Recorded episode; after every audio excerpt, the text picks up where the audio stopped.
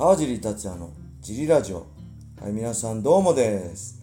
えー、今日も茨城県つくば市並木ショッピングセンターにある初めての人のための格闘技フィットネスジム、ファイトボックスフィットネスからお送りしています。えーファイトボックスフィットネスでは茨城県つくば市周辺で格闘技で楽しく運動したい方を募集しています。えー未経験者の方もね、あの僕が一から丁寧にね、パンチやキックの蹴り方を教えますので、はいえーね、あの怖いね、ガチガチのスパーリングとかないので、楽しくできるので、はいえーぜひね、体験からできる、えーできるので、ホームページからお問い合わせお待ちしてます。よろしくお願いします。そして、えークラッシャーやはい。ファイトボックスフィットネスのグッズも発売中です。はいえー秋に向けてロンティーが10種類以上、えーすごいね、可愛いものもあるので、はいぜひね、このラジオの説明欄に載せてあるファイトボックスフィットネスのベースショップを覗いてみて、好みのものを見つけてみてください。お願いします。えーそんなわけで小林さん今日もよろしくお願いしまよろす。しくお願いします。えー、ため撮り3本目です。はいえー多分これがはい。乗るのは火曜日ですかね。火曜日はい。だと思うんですけど、今は8月27日のはい。金曜日ですね。はいえー、暑かったです。はい。もうね、はい。3本目でヘトヘトなんでね、はい。ちょっと頭が回らないかもしれないですけど、その辺も含めてご了承いただけると助かります。はいそして、はいえーレターね、いつもありがとうございます。もうすぐ、はい。ん？あと2、3週間ではい。一年。1年ですよね。はいぜひ、えーラジオのね、これレターが必要なんで、はい。皆さん、あとね、会員さんからのレターが最近増えてて。すごい嬉しいですね。はいで、会員さんだからって言って内容がはい身内ネタにならずに、はい。ちゃんとね、いろん、はいあの、すごいいいはい。レター送ってくれてるんで、はいありがとうございます。他にもねあ会員さんの、他はもちろん会員さんでまだ、はい。えこういうのどうなのって聞きたいことがあれば、G ラジオを通じてね、聞いていただけると、ここで、まあ僕はね、このレターって誰が送ったのか本当わかんないんで、はい。あの、会員さんだけど、はい。バレたくないっていう人は会員さんとか言わないで送ってくれてもいいし、はい。えー会員さんですよって、はい。名前言わ言わないけど会員さんですよってはい。送ってくれたらより嬉しいし、はい。えーレターネームだけど明らかにこの人だろうってバレバレの レターネームで来る人もいるし、それはね、あのお好きなようにしてもらえればいいんで、はい。ぜひレターをお待ちしてます。お願いします。そんなわけで、はい。えー今日も3本目ラストではいす。。あ、これ火曜放送だった水曜。はい。自分、ワクチン2回目なんで。あ、そうですね多。分来ません。水曜日と木曜日、はい。多分小林さんが来ないんで、木曜日ははい。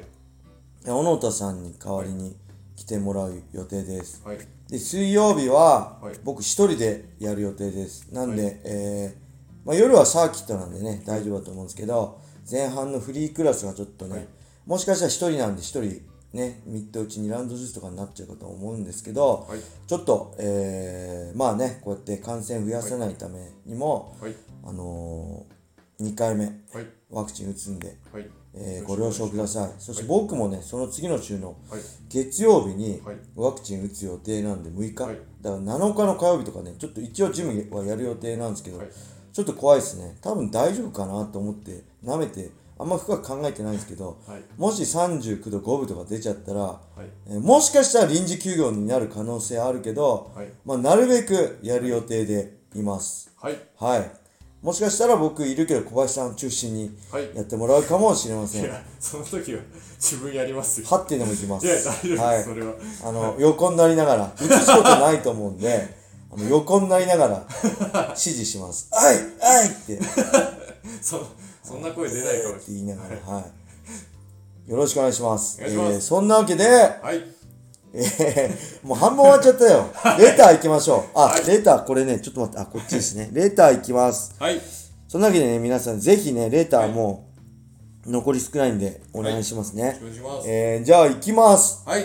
ありこんにちは。いつも楽しく聞いていますが。とうございます。質問です。はい USC の時の川尻選手は、はいファイトスタイルがそれまでとガラリと変わり、はい体の使い方もだいぶ違ってていたように思います。はいファイトスタイルを変えたのはどういった理由からだったのでしょう。はいまた、練習やトレーニングをこういう風に変えたみたいなことがありましたら、教えていただけますでしょうか、はいえーでは、小林さんの外見がどんな人なのかいつも気になってます。はい、ありがとうございます。小林さんの外見は出てます SNS 載ってますよね、ジムジムのはい、ぜ SNS ひ見ていただけ見てください。めちゃくちゃこわもてです。話す話すと優しいです。人相はめちゃくちゃ悪いですけど、話すと優しいんで。はい、大丈夫です。えーっと、そんなわけで何でしたっけ？あ、ファイトスタイルね。はいファイトスタイルは、はい正確に言えば途中で変えました。えーっと、はいえー、USC2 戦目ですね。2戦目のクレイ・グイダ戦に負けて、はい。その後網膜剥離を再発して、3度目の網膜剥離を再発して、はい。えー休んでる間にフはい。ァイトスタイルを変えました。えーよくご存知ですね。えーなんでかっていうと、はい。えーっとね、クレイ・グイダ戦をはい。やって、あこのスタイルだと勝てないなと思ったんです。クレイ・グイダとはい。僕はスタイル的に似てたしで僕はやっぱテイクダウンして勝負するタイプの人間なんでもうね35過ぎてたんで、はい。なかなかスタンドで若い子とね打ち合うって無理なんですよ。う耐久力もそうだし目のね動体視力も落ちてくるんで年齢とともに。はい。昔ができたカウンターができなくなったりもあるんで、はい。そういう意味で、あのーやっぱりね、広いオクタゴンで、ドリームとかのね、時代に、みたいにベタ足で、はい。えー前に出て、相手を捕まえるってのは無理だなと思ったんです。コーナーがないし、ものすごく広いんで、追いかけっこになっちゃって、結局ね、サイドステップとかそうやって逃げられちゃうんですよ。はい。で、それでどうすればいいかって悩んだ時に、はい。えっとね、これすごい、さいほんとね、しあのいいことだったんですけど、えっと、当時ね、ウィザード MMA っていうとこの所属で、はい。T ブラッドに出稽古に来てた、今はね、現在パラエスタ広島にいる、神田修一選手が、はいえー、T ブラえーっとね、アメリカにのチームアロハメールに出稽古に行ってたんですよ、1ヶ月ぐらい。えーアメリカ修行に行ってて、はい。で、そこには、はい。えー TJ ディラショーっていう当時 USC バンタム級チャンピオンの、はい。えー選手がいて、はい。で、その師匠がね、ドゥエイン・ラドウィックって言って K1 にも出て、えー、魔裟斗とか、はい。えー武田幸三選手ね、あと戦国で五味ちゃんともやってるかな、とかやってる日本にもおなじみの選手なんですけど、そのラドウィックから教わったシャッフルとかね、スイッチとか、えーサウスポー構え、オーソドックス構えを繰り返して、スステップすごい多用するはい。スタイルなんですけど、それを学んできてたんですよね。はい。で、その後帰ってきた神田さんが、はい。えー T ブラッドに移籍するってことで、はい。えー一緒に、えー練習仲間になるんですけど、はい。でね、えーチーム茨城のエースって言われてたね、元チーム茨城のエースって言われてたファンクラスでね、ネオブラッドトーナメント制した神田さんに、はい。ちょうど僕は網膜剥離であんまハードに動けなかったんで、一からね、教わったんです、そのシャッフルとかスイッチを。えーで、えーまだね、歩くぐらいでしか、はい。あの上下運動できなかったね、術後、直後とかね。はい。なんで本当歩くぐらいのスピードで、はい。毎日その基本的なスイッチだったりシャッフルの動きをはい。1日ね1時間ぐらい、えー毎日ね繰り返したんですよ。ジムが2階がマットスペースだったんで、はい。みんながスパーリングしてる間1階のとこでずーっとやってて、はい。でだんだん動けるようになってきてよりスピーディーにやって、でそれをスパーリングで試してって感じで、はい。えー TJ ディラショーと、はい。あとね参考にしたのははい。よく見てたのは、はい。コナー・マクレガー対、はい。えーマックス・フォロエのお互い新人若い頃に戦ってるんですよね2人。はい。の試合のマクレガーの戦いだったりあとはね、えー、よしライトヘビー級のチャンピオンだった、はいえー、亮と町田選手。はい。ね、日本にも猪木の愛弟子として有名だったあの試合出てたね。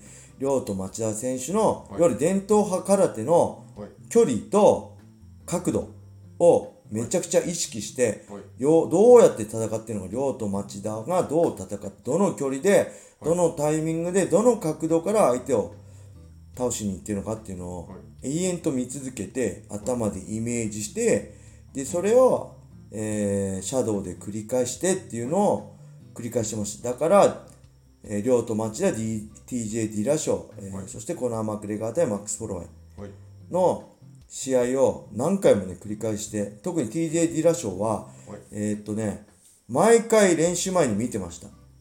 だから川尻ディラ賞でしたね、えー、復帰戦のはいドイツ大会のデニス・シバー戦は特にはい。自分でもねあのかなりそれがうまくいった試合でしたね、あの川尻ディラ賞あさあそこまでし動けてないですけど、えー TJ ディラ賞のようにはい。川尻ディラ賞で戦った試合なんでね、USC ファイトバスで見れるんで、はい。ぜひ興味ある人は、はい。えー見ていただけるとねはいいいかなと思いますね僕の試合なんですけど、はい。うん、であと何でしたっけ？えー、っとねそうですね。それではい。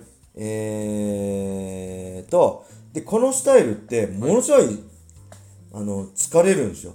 はい。でやっぱりねフェザー級の原力もあったし、はい。あとねソルトレイクシティカブス・アンソンとソルトレイクシティでやったんですけどめっちゃあのね高くて、はい。高高度が高いっていうか高地でやっぱスタミナがきつかったんですよね、はい。で USC でやっててやっぱ3ラウンド目僕のスタイル的にはい。相手よりスタスタミナで上回って相手を根負けさせるっていうスタイルが、USC ではね3ラウンドでね、僕は逆に消耗しちゃうのが増えたんで、はい。あのギリギリでしたね。でもうさすがにはい。で USC からライジン戻ってきた時も減量きついから、はい。ライト級に戻した方がいいんじゃないってはい。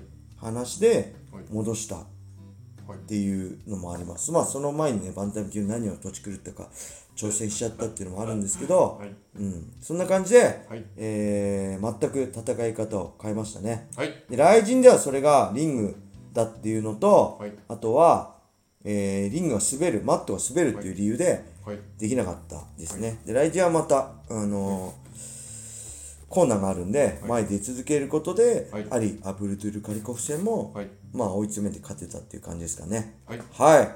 そしてもう TJ ディラ賞の話はねいっぱいあるんですけどあの、はい。世界一性格が悪い男って言われてるぐらいね あの、あの頭がねちょっと変わってる選手なんで、またその話も興味あったらしたいなと思います。はい。はい。そんなわけでレターお待ちしてます。お願いします。えー、今日はこれで終わりにしたいと思います、はい。皆様良い一日をまたねー。